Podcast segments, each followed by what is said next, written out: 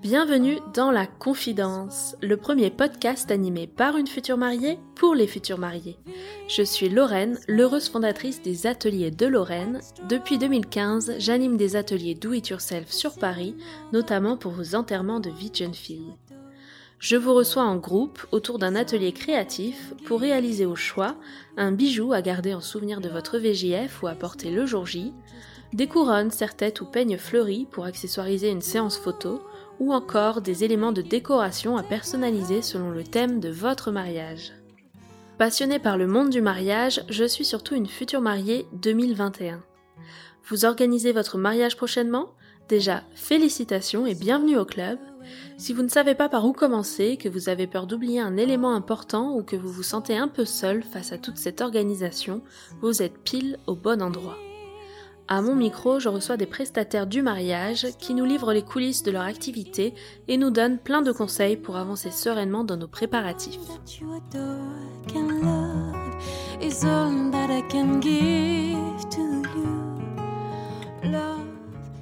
Aujourd'hui, je vous propose une interview inédite avec Aurélie Cousseau, l'officiante que j'ai choisie pour mon mariage et qui m'a fait le plaisir d'accepter mon invitation à participer à ce podcast. Dans cet épisode, Aurélie nous explique le concept de la cérémonie laïque et à qui ça s'adresse.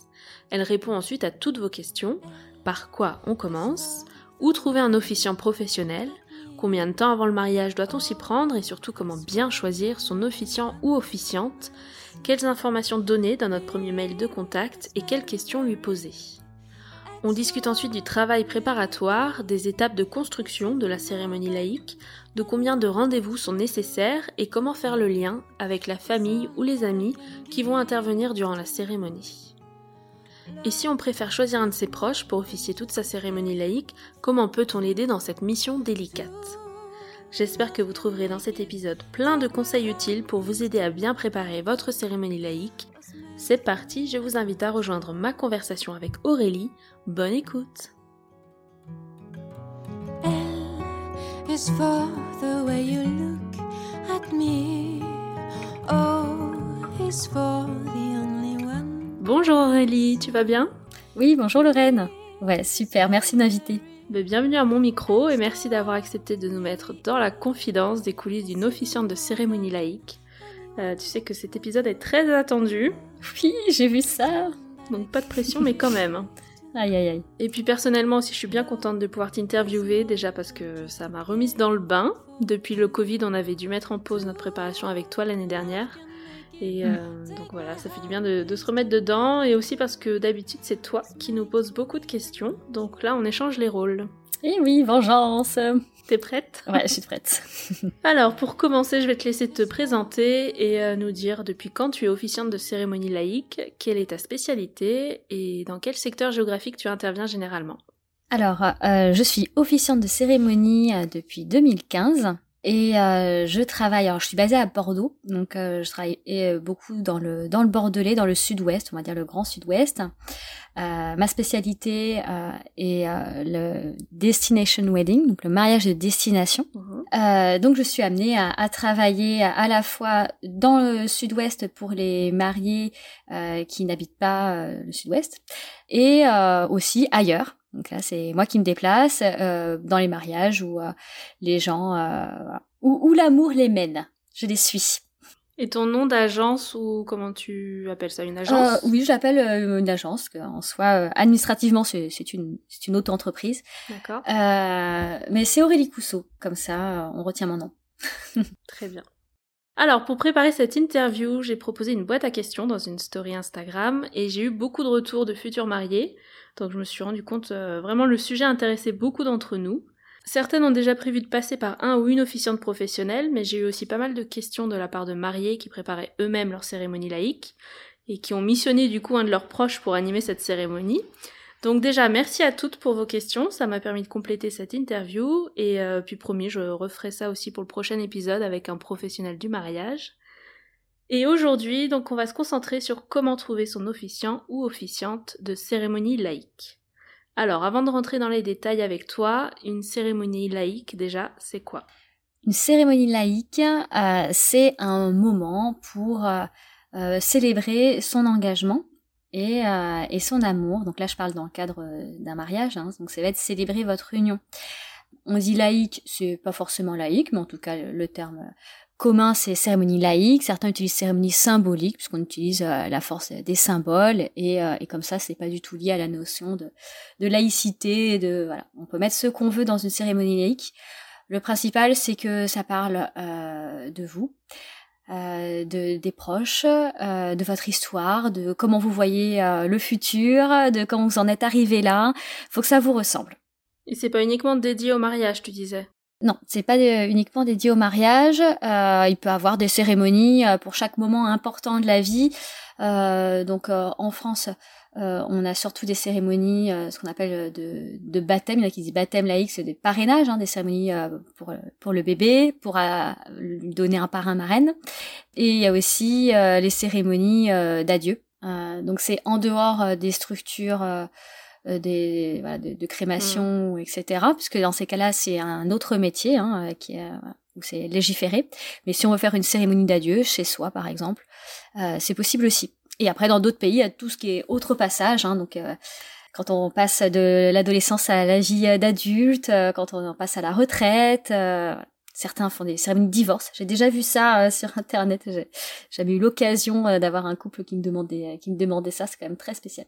J'imagine. Ouais. Ok, et à qui ça s'adresse alors? Surtout là, on va rester concentré sur les cérémonies de mariage. À qui ça s'adresse? Ça s'adresse à, tout le monde au, début, les cérémonies, euh, on va dire historiquement, les cérémonies euh, laïques, euh, c'était les personnes qui disaient mais moi je peux pas passer à l'église pour diverses raisons, soit parce que il y a des confessions différentes, soit parce qu'on est athée, soit parce que on est croyant mais que c'est pas possible parce qu'il y a plein de critères pour passer dans, dans, certaines églises. voilà, donc on pensait que c'était quand on pouvait pas faire autre chose. Alors qu'en fait, c'est pas une solution à défaut d'eux la cérémonie euh, laïque, c'est quelque chose en plus. Donc euh, on peut très bien euh, avoir envie de se marier avec sa religion et compléter avec une cérémonie laïque où là on parle de soi, on parle de son histoire, on parle pas de sa relation avec sa foi. Voilà, c'est complètement différent et c'est différent de la mairie bien sûr, hein, qui est le passage obligé pour bah, pour faire valider légalement son mariage. Est-ce que tu conseilles de faire tout dans la même journée, cérémonie religieuse et ensuite laïque, ou vaut mieux séparer ça en deux journées euh, complètement différentes? Oui, je conseille de, de séparer ça. Euh, déjà pour une question de, de, planning parce que c'est des ça, ça, passe tellement vite on a tellement de monde à voir on vit tellement de choses dans cette journée que si on veut vraiment en profiter euh, vaut mieux un petit peu étaler ça dans le temps et euh, au lieu de courir partout. Euh, D'un point de vue aussi euh, logistique et de ce qu'on demande aussi à, à ses invités, euh, de, de, leur faire vivre plusieurs cérémonies euh, dans la même journée. Euh, mm. c'est beaucoup et puis après tout ce qui est religieux c'est aussi personnel donc on n'est pas obligé d'emmener tout le monde à tous les endroits quoi. Et d'expérience, tu as eu plusieurs mariés qui ont fait ça, religieux et à la fois laïques, soit sur des créneaux séparés, mais tu en as de plus en plus ou généralement on choisit quand même l'un ou l'autre? Ouais, généralement, c'est l'un ou l'autre. C'est, euh, ça a été très très rare les fois où il y a eu euh, les deux, et c'était pas le même jour, c'est sûr. Et c'était pas le même jour d'ailleurs que la mairie euh, non plus. souvent, ce qui se passait, c'était mairie et, et église le même jour en tout petit comité, et ensuite la réception avec beaucoup de monde un autre jour. Hmm. Et à l'inverse, est-ce qu'on peut inclure un passage ou un rituel religieux dans sa cérémonie laïque? Oui, tout à fait. Ça, c'est le d'ailleurs ce qui arrive euh, le plus quand euh, les gens sont croyants. Euh, c'est d'introduire une partie religieuse. Ça peut être soit avec la lecture d'un texte, soit avec un acte symbolique. on met du religieux dans sa cérémonie dite laïque, tout simplement pour que ça corresponde à ce en quoi vous croyez. Très bien. Donc, par quoi on commence quand on prépare une cérémonie laïque? Au tout tout début de sa recherche, euh, on a prévu une date pour le mariage, peut-être qu'on a déjà trouvé le lieu, et ensuite on réfléchit un peu au programme de sa journée et on se dit tiens, une cérémonie laïque, pour nous ça fait sens, par quoi je commence? Euh, Alors dans ces cas-là, il faut réfléchir un peu à, son déroulé de la journée et se dire euh, qu'est-ce qu'on a envie de vivre? Alors tout ça, cette réflexion, elle se fait vraiment à deux. Euh, c'est déjà le début euh, d'un dialogue et de préparer la cérémonie finalement, mais euh, se dire comment est-ce qu'on voit cette journée-là? Mhm.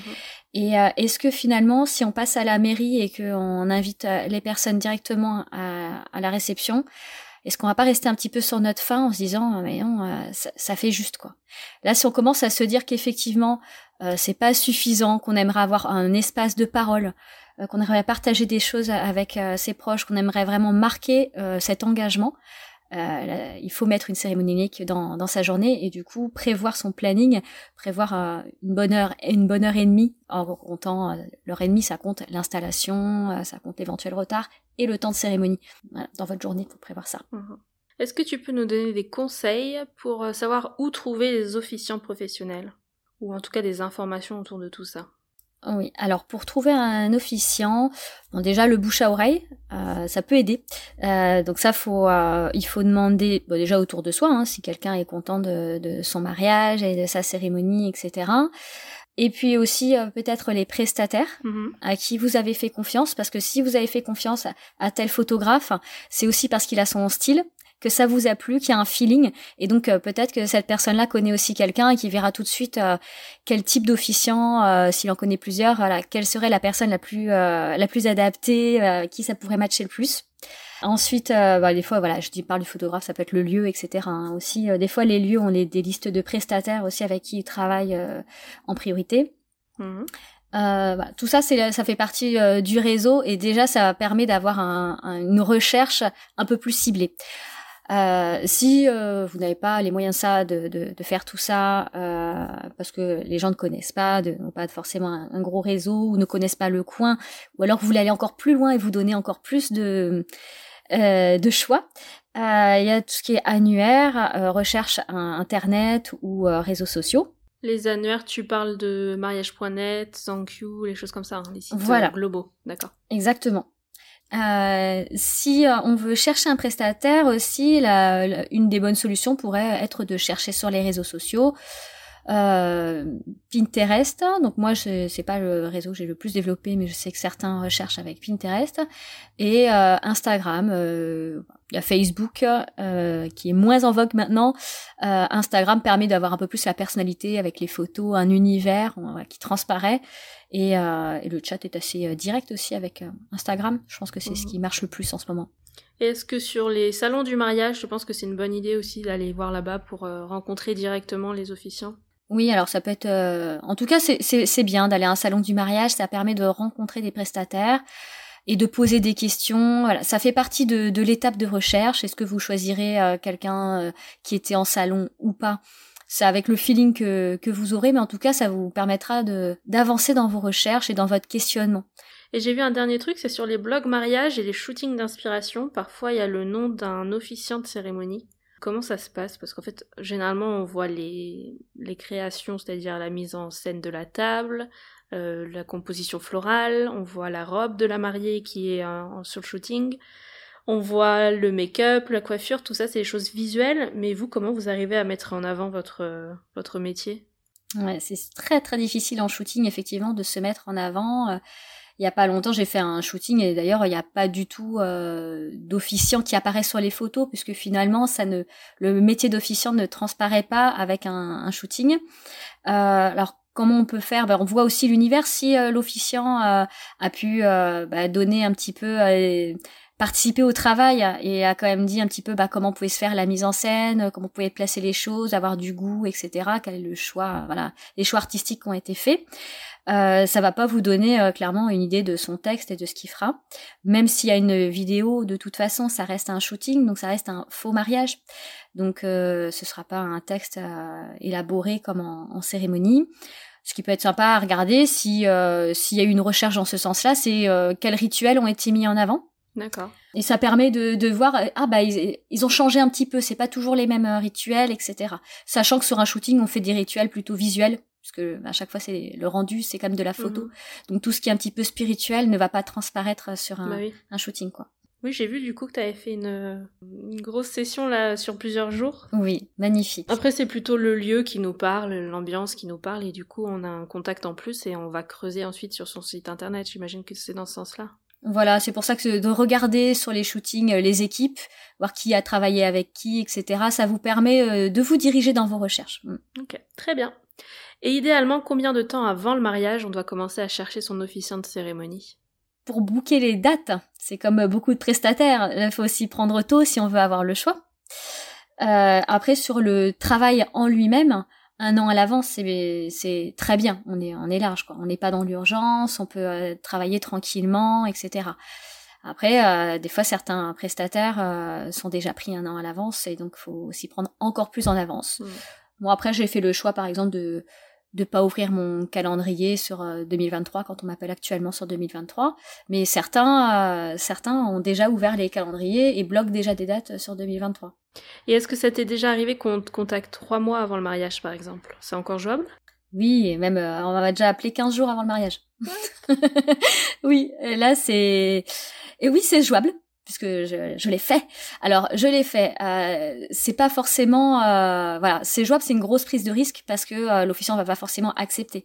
Je l'avais accepté parce que euh, sur mes autres cérémonies, euh, tout roulait, j'étais à jour, euh, les témoins m'avaient donné tout leur euh, discours à temps, donc j'ai pu me permettre d'accepter cette charge de travail supplémentaire, ce qui est énorme.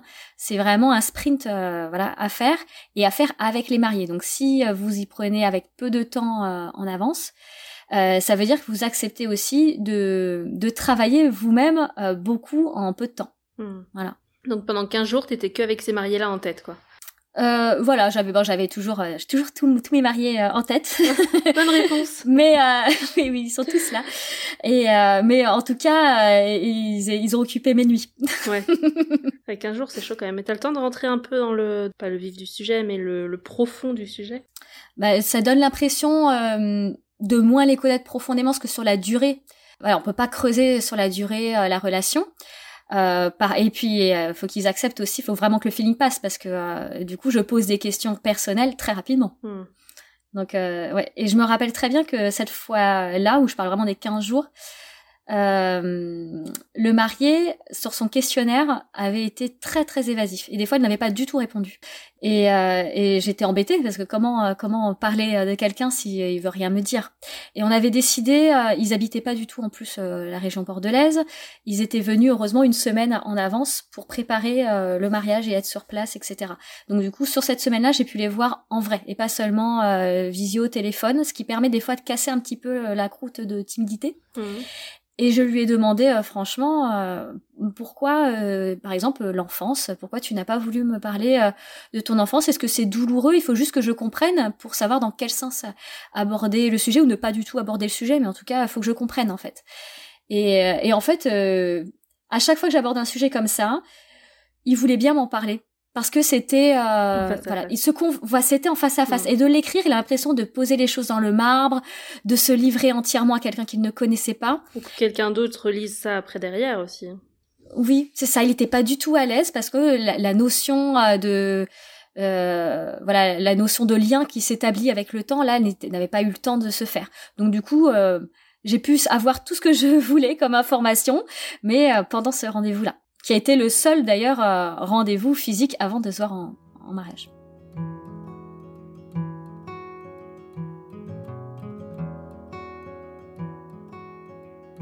Comme pour toute recherche de prestataire, j'imagine que tu conseilles aussi aux futurs mariés qui nous écoutent de contacter, voire même de rencontrer plusieurs officiants avant de faire leur choix, pour comparer, pour euh, ressentir les choses un peu différemment.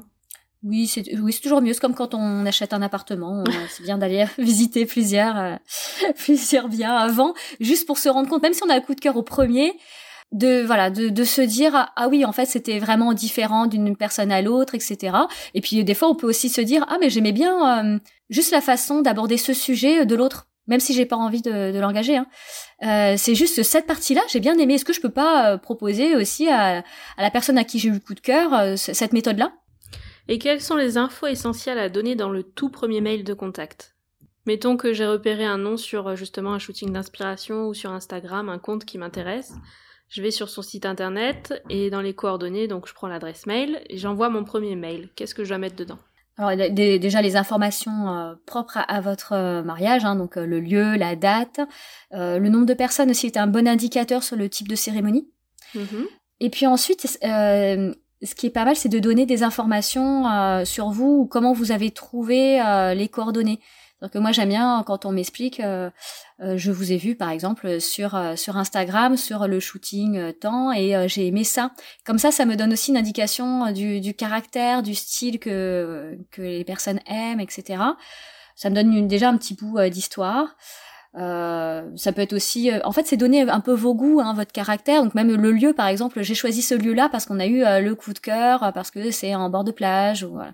des choses comme ça. Ça permet d'avoir un peu de personnalité et voilà, de, de, de créer un contact dès le début. Très bien. Et donc là, on demande la disponibilité, bien sûr, pour que le prestat vérifie sur ses, son agenda. Oui. Et ensuite, alors, il y a plusieurs euh, contacts qui peuvent être faits. J'imagine que assez rapidement, soit on s'appelle, soit on se donne rendez-vous sur Skype, sur Zoom ou autre.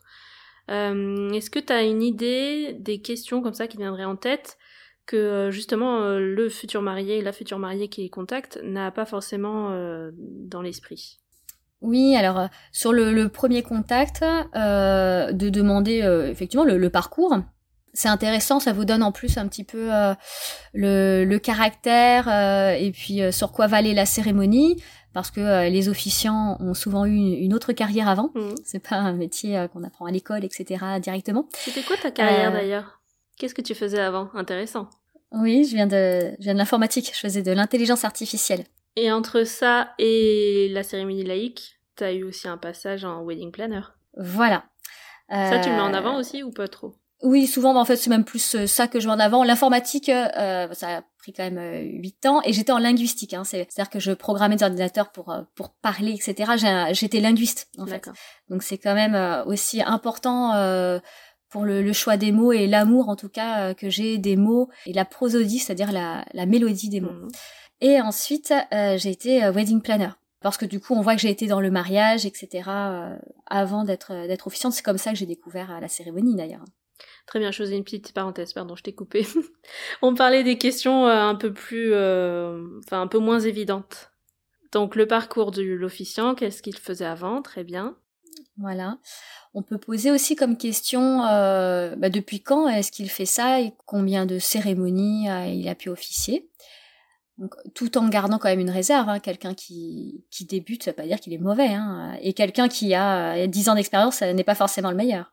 Euh, ce que vous pouvez demander aussi, c'est euh, comment est-ce qu'il travaille. Donc euh, déjà, combien de fois vous allez vous rencontrer? S'il y a des, un nombre de rendez-vous limité ou pas? Quels sont les supports utilisés? Voilà, pour savoir si c'est un petit peu cadré, s'il y a des process, etc. si le jour du mariage, est-ce que euh, l'officiant se charge euh, de placer la cérémonie, de, la logistique? Mhm. Voilà. Quelle est sa part, en tout cas, de, travail dans la logistique? Euh, Certains me demandent aussi si je coordonne le mariage, par exemple. ça, c'est un autre métier. mais c'est encore des, c'est des nouveaux métiers, hein, donc parfois c'est encore un peu flou dans, dans, la tête des, des, jeunes mariés qui découvrent tous ces métiers. Est-ce que cette personne va venir assister? Dans ces cas-là, euh, voilà, quel va être le rôle de l'assistant et qui va être l'assistant? Est-ce que cet assistant va vous être présenté? C'est quand même la cérémonie, c'est un moment, euh, c'est un moment intime. Hein, donc, euh, plus on rajoute de personnes extérieures, plus ça peut vous paraître intrusif. Donc, selon en plus le nombre d'invités, etc. Si vous êtes sur sur 20 personnes à votre mariage et que il y a autant de prestats, ça, ça fait un peu bizarre. Quoi. J'avais noté aussi faire l'estimation des frais de déplacement. Ça, une fois qu'on a donné le lieu euh, du mariage, c'est assez facile d'avoir cette information. Voilà, si, euh, si vous mettez bien dans le mail euh, d'approche le lieu du mariage, ça permet, ça permet à, l'officiant qui va vous rappeler d'avoir déjà calculé les frais de déplacement. Très bien. Et ça, ça permet aussi de voir s'il a préparé le rendez-vous aussi. Alors, parlons budget justement. Est-ce que tu pourrais nous donner une idée des tarifs pour avoir un officiant professionnel le jour de son mariage? Alors sur les tarifs, il y a un peu de tout. Hein. C'est pas un métier euh, encore très bien cadré. Donc euh, chacun euh, fixe son prix comme il l'entend avec ses critères. on peut trouver des officiants comme des DJ d'ailleurs hein, à quelques centaines d'euros. et on peut trouver aussi des officiants à 2000, 3000 euros. Donc euh, à voir après, à, creuser. Qu'est-ce qui est compris euh, dedans Pourquoi c'est ce prix-là? Des fois, on m'a demandé, d'ailleurs pour le même, euh, pour un même prix, on m'a déjà demandé pourquoi c'est si cher, mais aussi pourquoi c'est si peu cher. Hmm. Voilà, parce que c'est pas perçu de la même façon par le couple alors que c'était le même prix annoncé. Donc de toute façon, que ce soit l'un ou l'autre, il faut, euh, vous pouvez demander comment est calculé votre prix, pourquoi c'est ce prix-là, comment vous positionnez sur le marché, etc. Très bien. Et comme tout prestataire, alors pour réserver une date auprès de son officiant, il faut payer un acompte, j'imagine. Oui, oui, la compte est, important pour euh, pour ce métier puisque euh, la majeure partie euh, du travail se fait en amont du mariage. Donc, euh, ce sont euh, les, heures de travail ont lieu avant, euh, principalement. Euh, souvent, ce que je dis, c'est que le, le jour J, euh, je réclame euh, le solde, puisque par contre, c'est une prestation de service, donc euh, vous ne devez pas payer la totalité, avoir payé la totalité de, de la prestation avant la réalisation de cette prestation. Donc, euh, vous ne payez jamais la totalité euh, d'un officiant avant le jour J. Euh, mais en tout cas, le jour J, euh, moi, c'est qu'une partie euh, minime euh, de mon tarif global, puisque c'est un peu la cerise sur le gâteau hein, pour moi de venir là. Et la majeure partie se fait en amont. Moi, c'est 50% à la signature. Bien sûr, on signe toujours un contrat avec son officiant. Euh, quelles infos on doit retrouver dessus? Là, on a donné déjà pas mal d'éléments. Et après, il y a des informations plus juridiques, euh, les sirettes, les choses comme ça. Oui, comme euh, tout, euh, voilà, comme tout prestataire, vous devez regarder s'il est bien immatriculé. Vous pouvez même demander s'il a une responsabilité civile professionnelle. Mhm. Ça, c'est pas à inclure dans le contrat, mais vous pouvez demander pour être sûr que tout est carré si vous voulez. Euh, vérifiez évidemment dans le contrat hein, la date, super important parce que euh, on sait jamais, on n'est jamais à l'abri d'une coquille. Oui. Et, euh, et qu'après ce soit mal noté dans son agenda, etc. Enfin, on peut arriver à des situations euh, catastrophiques et j'ai déjà entendu parler de, de, ce- de ce type de choses-là. Donc euh, voilà, bien vérifier euh, la date euh, avec le lieu, tous les frais si ça correspond à ce que vous aviez bien dit. Euh, Il y a les clauses euh, ensuite d'annulation, de report. Mhm. Surtout en ce moment, ouais. On a vu, voilà, on a vu que c'était important de voir ça. Euh, moi, j'ai rajouté sur euh, des, des contrats qui avaient lieu en 2021 euh, une clause Covid. Mhm. Voilà. il faut montrer aussi, voilà, faire preuve de, de flexibilité. Donc, mais cadrer cette flexibilité. Et tout ce qui est droit à l'image aussi. Donc, euh, il doit avoir une clause normalement euh, où vous pouvez maîtriser votre droit à l'image parce que c'est votre image. Si vous ne voulez pas apparaître sur les réseaux sociaux de vos prestataires, voilà. Moi, j'ai mis une clause euh, qui, de base, quand on signe le contrat, ça veut dire que le couple accepte euh, que l'image soit utilisée. Mhm.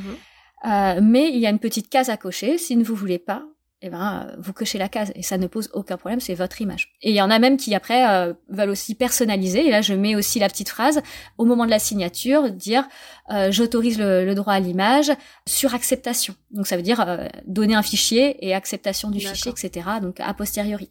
Mais ça, c'est vraiment important à mon avis. euh. Et pour les enfants, euh, normalement, euh, le professionnel doit déjà vous dire que euh, on n'utilise pas les images des enfants sauf sur acceptation spécifique. Même si euh, les mariés avaient dit oh c'est bon pour toutes mes photos, pour les enfants on fait une acceptation spécifique.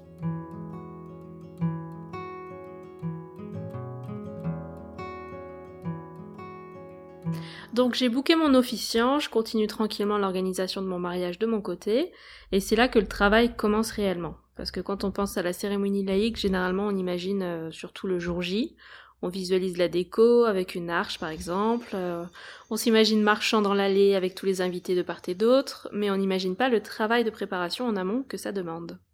Est-ce que toi tu peux nous expliquer comment tu procèdes pour construire la cérémonie laïque? Parle-nous de ton questionnaire préparatoire de cette page. C'est ça. Tout commence avec un petit Non, questionnaire. pas petit. C'était ça que je voulais le dire. Non, non, non. je suis fait griller. Alors, ce questionnaire, il passe tout seul parce qu'il a plein d'images. Euh, je sais pas si tu as remarqué, il y a eu un effort de fait, mais tu n'as pas vu les versions précédentes. Au fur et à mesure des années, je le rends de plus en plus fun. Ok. Mais oui. Euh, ah oui, ok. enfin, je, apparemment, j'ai encore des efforts à faire, c'est mon côté fun. Non, mais il y a un moment, même si euh, j'ai mis à côté fun, de toute façon, il faut répondre. remplir, oui. Voilà. Donc euh, j'ai mis des petites photos euh, voilà pour mettre des images, pour mettre des couleurs. J'ai mis parfois des des cases à cocher pour qu'on ait l'impression un petit peu d'avoir euh, on puisse reposer son poignet. Mhm. Mon questionnaire, il sert à, à, à préparer le premier rendez-vous où on va créer la cérémonie. Très bien. Euh, J'en ai vraiment besoin pour connaître les mariés. Tout simplement, je les connais euh, de nulle part. Et pour que je puisse préparer, me dire euh, qu'est-ce qui est pertinent, qu'est-ce qui peut être symbolique, est-ce que je fais des recherches par rapport à leur culture, par rapport à leur vécu, euh, qu'est-ce que je vais pouvoir leur proposer, et aussi comment est constituée leur famille, quelle est leur histoire, parce qu'il il faut aussi euh, que je rentre dans deux familles. Et, et, même la troisième, celle que les mariés sont en train de créer. Donc, euh, il faut pas non plus commettre d'un père de maladresse, hein, tout simplement, parce que chaque famille a, a son histoire. Mmh. Donc euh, tout ça c'est important. Donc euh, dans le questionnaire, c'est des à la fois des choses sur un peu votre identité, ce qui vous définit, sur euh, votre enfance, là donc sur le passé, sur comment le couple s'est créé, la rencontre, et chacun l'a vécu différemment. Donc je veux les deux versions. Je veux que vous remplissiez chacun le questionnaire de, façon secrète. Et, et après sur la vision du futur, donc à la, votre vie, mais aussi tout simplement le mariage et la cérémonie. Voilà. Qu'est-ce que vous voulez pas entendre? Comment est-ce que vous voyez les choses, etc. Et ensuite, alors une fois que tu as toutes ces informations, tu fais quoi des réponses? Une fois qu'on a livré notre âme dans ton questionnaire Exactement. Euh, après, ça me prend euh, énormément de temps. Euh, ça va me prendre à peu près 2-3 heures d'étude des questionnaires. Nous, ça nous prend plusieurs jours d'écriture. Oui. En vrai, tu peux pas répondre tout d'un bloc. Il faut faire ça par petites doses. Tu fais une pause, tu reviens dessus et tout. Tu peux pas répondre en une soirée, quoi. Euh, oui, exactement. Et en plus, ça, ça permet de cheminer un peu dans sa réflexion. Ouais, complètement. Euh, moi, ce que je vais faire, c'est que je vais réunir, je vais faire en fait une première étude voilà, ce qui me permet de réunir les informations et euh, concrètement, je fais euh, des tableaux, je fais des arbres, euh, des arbres d'idées, ah etc. Par rapport à ça, mhm. voilà. Donc voilà, je me remplis des pages qui sont ensuite des supports sur lesquels je reviendrai plus tard. Là, c'est vraiment ce que je reçois brut. D'accord. Est-ce que tu lis les deux questionnaires, tu sais, les deux mariés l'un à côté de l'autre ensemble? Ou est-ce que tu fais une personne et ensuite l'autre personne et ensuite tu regroupes? Comment ça se passe? Alors dans, ouais, dans l'idéal, je préfère faire ça. Je fais une personne puis l'autre. D'accord. Et, euh, et j'aime bien les lire en même temps, c'est-à-dire l'un à la suite de l'autre. Euh, après, euh, parfois c'est c'est pas possible. On m'envoie avec trop d'écart ou l'un des deux on me l'envoie au dernier moment et comme ça me prend énormément de temps, il faut quand même que je prépare le rendez-vous, etc. Donc euh, j'étudie un et puis les jours se passent et j'étudie le deuxième. Ben, je préfère après tout regrouper parce que de toute façon après ce travail aussi de synthèse, je, je le fais donc je préfère que hmm. tout est frais. Très bien. donc ça c'est le questionnaire. Ensuite, pour préparer la cérémonie, combien d'étapes il y a? Combien de rendez-vous tu fais en moyenne avec euh, tes mariés? En moyenne, je fais trois rendez-vous qui correspondent à chaque fois. Moi, pour euh, mon, mon avancée, je le découpe comme ça. Quand il y a besoin de plus, on fait plus. Le principal, c'est de ne pas rester avec quelque chose euh, en se disant est-ce que c'était bien ça? Et j'aurais bien aimé changer ça ou j'ai besoin d'un support, j'ai besoin d'échanger. Voilà, on reste à rien sur le cœur. Donc s'il y a besoin de plus, on fait plus. Dans le cas de report, ben, on a fait un petit peu plus puisque du coup il fallait se remettre à jour, etc. Euh, mais voilà, c'est pas un problème parce que ça fait partie de la démarche de création euh, de la cérémonie. Et tout ça, ça se passe plutôt en visio en ce moment. Hein. C'est pas forcément du direct. Oui, alors en plus comme je m'occupe principalement de personnes qui n'habitent pas forcément euh, dans mon coin, euh, je fais principalement du visio. Euh, tu, as pu voir que ça marche hmm. bien, on peut partager plein de choses et, même les documents en, direct, etc. Donc voilà, ça peut se faire. Après, quand moi je monte sur Paris, avec plaisir, je rencontre les couples, mes couples parisiens. C'est toujours sympa d'être dans l'échange, dans le direct, etc., de partager hmm, d'accord. un verre et tout. Voilà. Tu travailles avec les mariés, mais d'un autre côté, tu travailles aussi avec les intervenants, les témoins, les personnes qui vont faire des discours. Oui, tout à fait. C'est un peu euh, plus que double boulot, là, t'as as les deux côtés. Oui. Et euh, chacun va avoir euh, sa version un petit peu du couple et de partiellement en fait ils vous connaissent une partie de vous. donc j'essaye de voir un petit peu quelle partie connaissent de vous. Est-ce que j'apprends un petit peu plus de choses Après tout ce que j'apprends ne va pas être dans la cérémonie. Hein, faut pas pas avoir peur, je vais pas tout balancer, etc. Euh, et je vais pas non plus euh, demander aux proches de balancer des anecdotes, etc. qui, pourraient vous gêner. C'est pas du tout euh, le but. D'ailleurs, la tonalité de la cérémonie est définie avec les mariés, savoir le degré mhm. de sérieux, de romantisme, de partage, d'authenticité. voilà, la famille, ou carrément partir sur quelque chose de, de très très fun, voilà, hors case. Ça, c'est défini avec les mariés, mais en tout cas, je vais échanger avec les proches euh, bah pour pour en apprendre plus, pour aussi que eux ils puissent faire l'intervention dont ils ont envie, qu'ils aient cet espace de parole ou cet espace d'expression quand c'est pas de parole. Mais voilà, qu'ils puissent avoir un, échange, un partage. Donc ça, ça dure plusieurs mois, hein, c'est étalé, t'as des petites piqûres de rappel comme ça de temps en temps. Et quand a lieu le dernier rendez-vous préparatoire? Est-ce qu'il faut prévoir un dernier check dans les dernières semaines avant le mariage ou généralement c'est bien bouclé euh, plusieurs mois avant?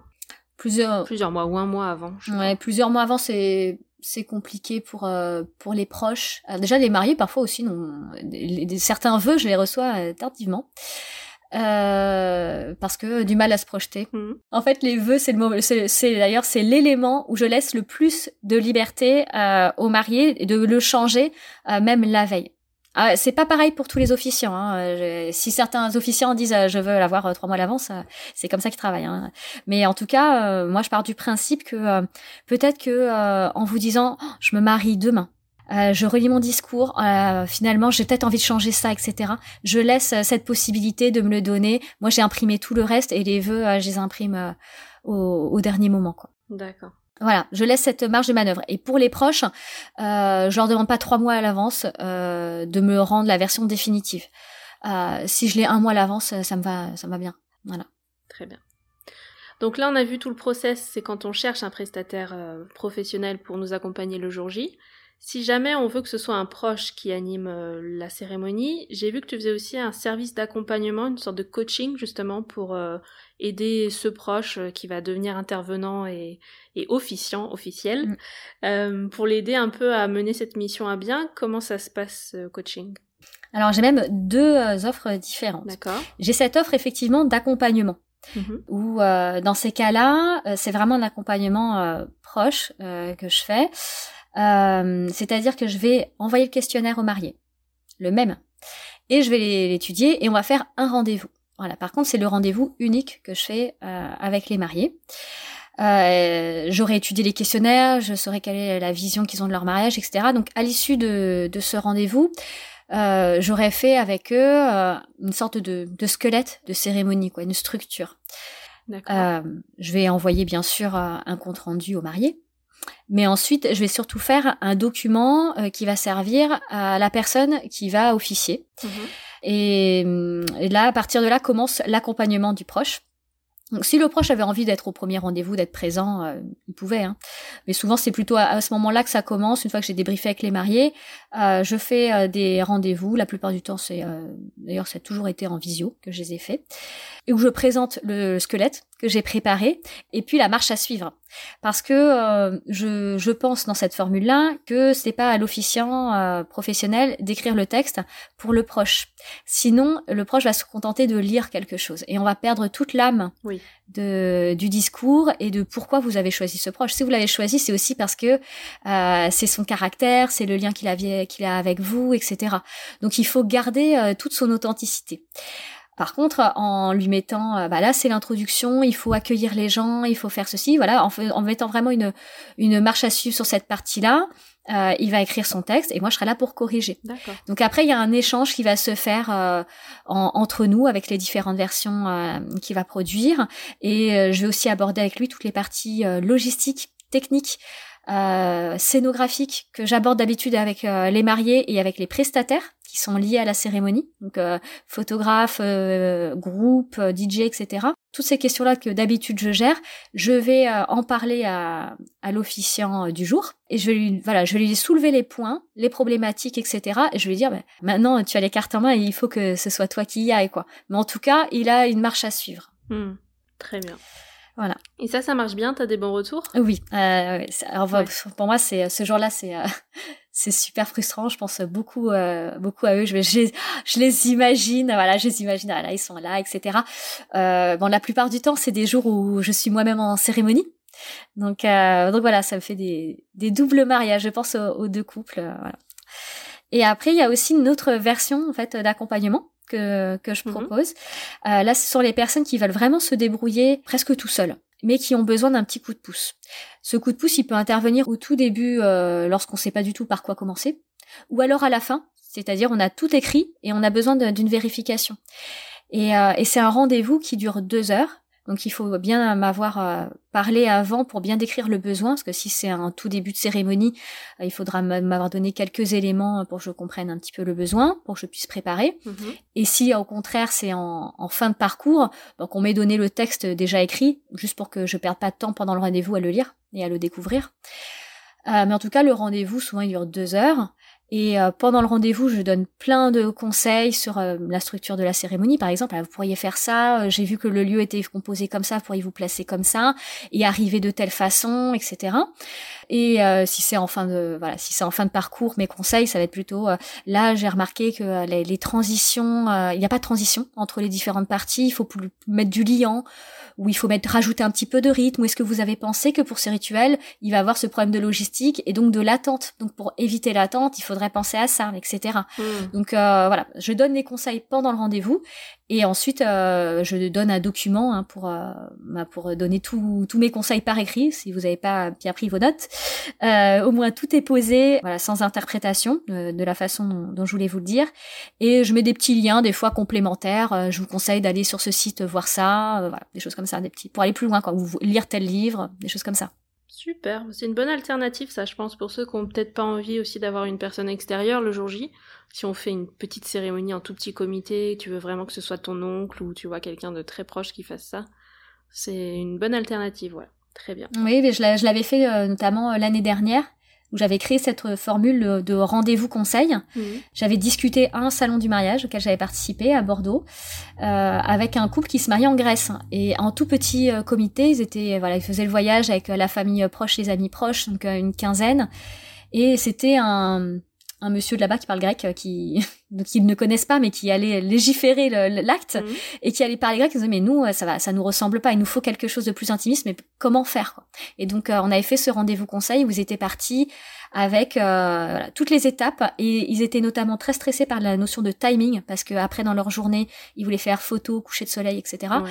Donc euh, j'avais euh, fait euh, des grandes parties de leur cérémonie en mettant euh, le timing. Là il faudra prévoir tant de temps, etc. Là donner la parole à ce monsieur qui parle grec et on comprend pas ce qu'il dit, Euh, voilà, et faire une transition avec quelqu'un qui comprend, etc. Donc voilà, avec une notion de timing, c'est vraiment définir le besoin et je cible pour ce rendez-vous.